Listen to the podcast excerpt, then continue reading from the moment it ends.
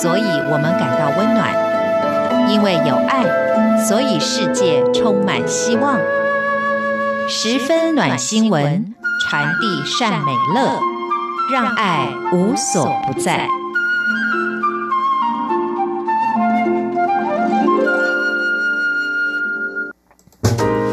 欢迎您收听这一集的十分暖新闻，我是维珍。透过这个单元分享来自于全球各地正在真实上演、感动人心的故事，也希望借此对于我们自己的生活可以有更多面向的思考，进而带来正面力量的影响。今天要介绍的这个主题呢，是跟我们在之前呢，很多朋友也关注到来自于法国巴黎的一个非常重大新闻有关，就是呢，作为文化遗产的巴黎圣母院在大火当中呢，遭到了严重损毁的状况。当然呢，非常多的。朋友，尤其是呢，对于人文历史相当重视的朋友呢，一定都会觉得非常的遗憾，甚至相当的痛心。不过在当中呢，也可以看到不同的人们的一些反应，或者呢是其中的一些行动呢，有着相当正面积极的一个方向的发展哦。那其实也是从这个事情来谈到文化遗产。事实上呢，在全世界非常多的地方都有这样子非常珍贵的遗产。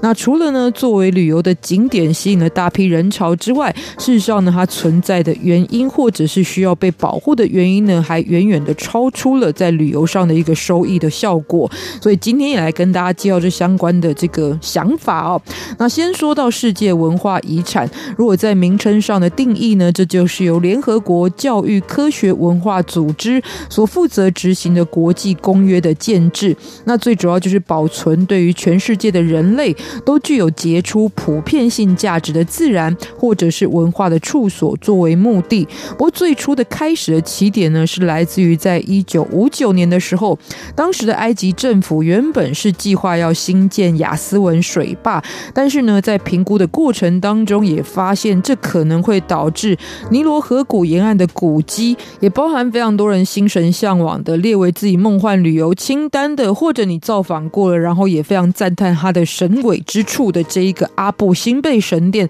当年呢也是。可能会被淹没的这样子一个命运的过程当中，后来就有这一些专家们呢，在拆解之后，把它运到高地来重新组装，而且呢，除了耗时之外，还非常的花费金钱哦。整个过程呢，花费了大约是八千万美金。这回头来看，是在一九六零年代的时候，所以真的是一个天文数字哦。但是其中呢，就有一半哦，这个是来自于全球五十多个国家的集资捐赠，所以呢，也表示有全世界有。非常多的地区，虽然有着文化性的差异，但是还是相当多人关心的这样子一个人文资产的保存。所以，就是从这时候开始，开启了保护人类文化遗产的相关一个价值以及协定的部分。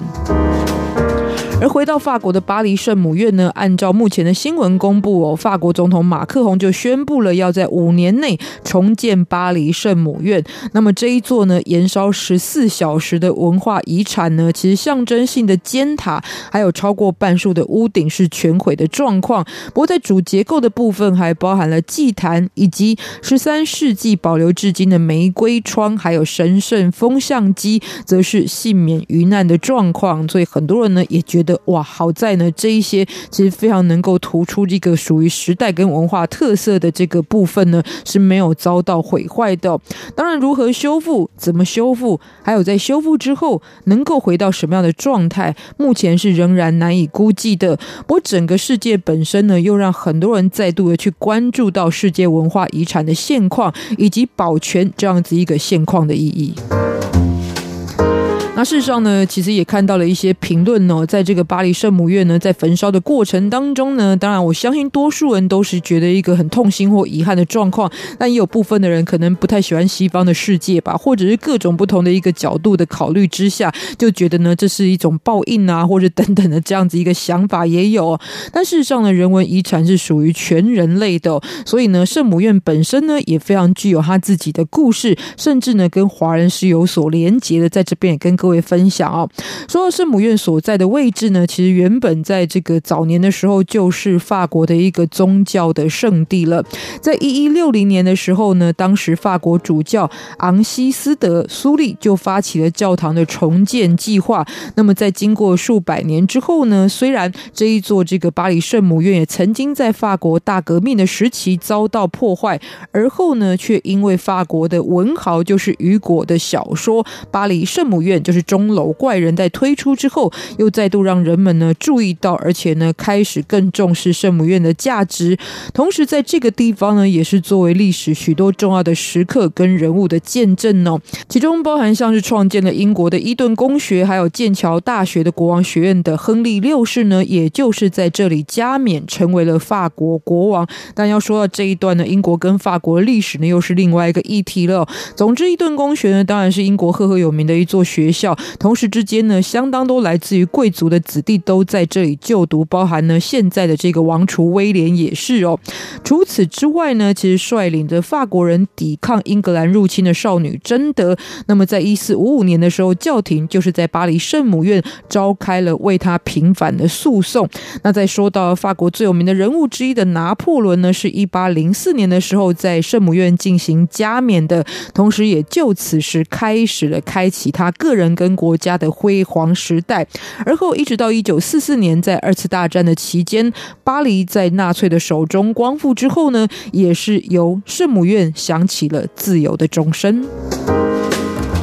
不过这一座这个巴黎圣母院跟华人之间有什么样的一个连结呢？不知道朋友们知不知道？那么说到这个故事，其实是来自于法国国际广播电台的相关报道。那么他们就特别采访了旅法的中国画家尹昕，才知道呢，原来在这个地方还有一座中华殉道者礼拜堂。这是在一八六一年的时候，由来自于中国贵州年仅二十三岁就殉教的教徒陈昌平，那么他的遗骨所保留的地方，一八六一年呢，还在清朝的时期，其实就有华人前往了法国，然后呢，在这边呢，因为殉教，所以呢，其他的遗体就被保存了下来。后来在这边就建置了这个教堂哦。而后就是由这一位中国画家尹星呢，创作了关于陈昌平宝路的肖像，还有圣母圣婴图，组成含有中国元素的小教堂，也就是刚刚所说到的这一座中华殉道者礼拜堂。虽然在这一次的大火当中哦，不知道这个教堂呃，这个礼拜堂的本身的保存是如何，但是原来它跟华人的文化之间也是有这么一个连接的。那话说回来，到底世界文化遗产的意义是什么呢？其实有一个想法是说，这个从古至今有人类的文明开始哦，全球消失的遗迹这么多，但是呢，如果从一个另外一个角度来思考，就是如果这一些硬体上的文化遗产呢是自然而消失的，像是楼兰古国，因为这个环境地理的变迁，自然的就消失了。状况之下，那当然呢，比较能够理解，这是一个。自然规则哦，世间规则的起起落落，但是有很多呢是来自于人为不必要的因素，尤其是战争因素的破坏哦，就值得人们的一声叹息了。因为这一些遗产哦，就是如果要铲掉它，然后开发新的呢，都很容易哦。你要建造它，可能要数百甚至数千年，但失去呢，瞬间把它推倒就可以。而且最重要的是，以后想要再把这一些属于文化上的价值找回来呢，就没有可能再恢复的情况。之下，那我觉得作为我们很多人呢，觉得我们已经身处在一个非常文明的今日的时候呢，其实对于文化的遗产概念也是应该相对的要进步。最主要的呢，就是不管这个文化遗产是坐落在什么地方，其实我们都应该是作为守护者，而不是拥有者的观念。那这样子呢，其实对于全世界所存在这一些人类遗产呢，才更有一颗保护的心情。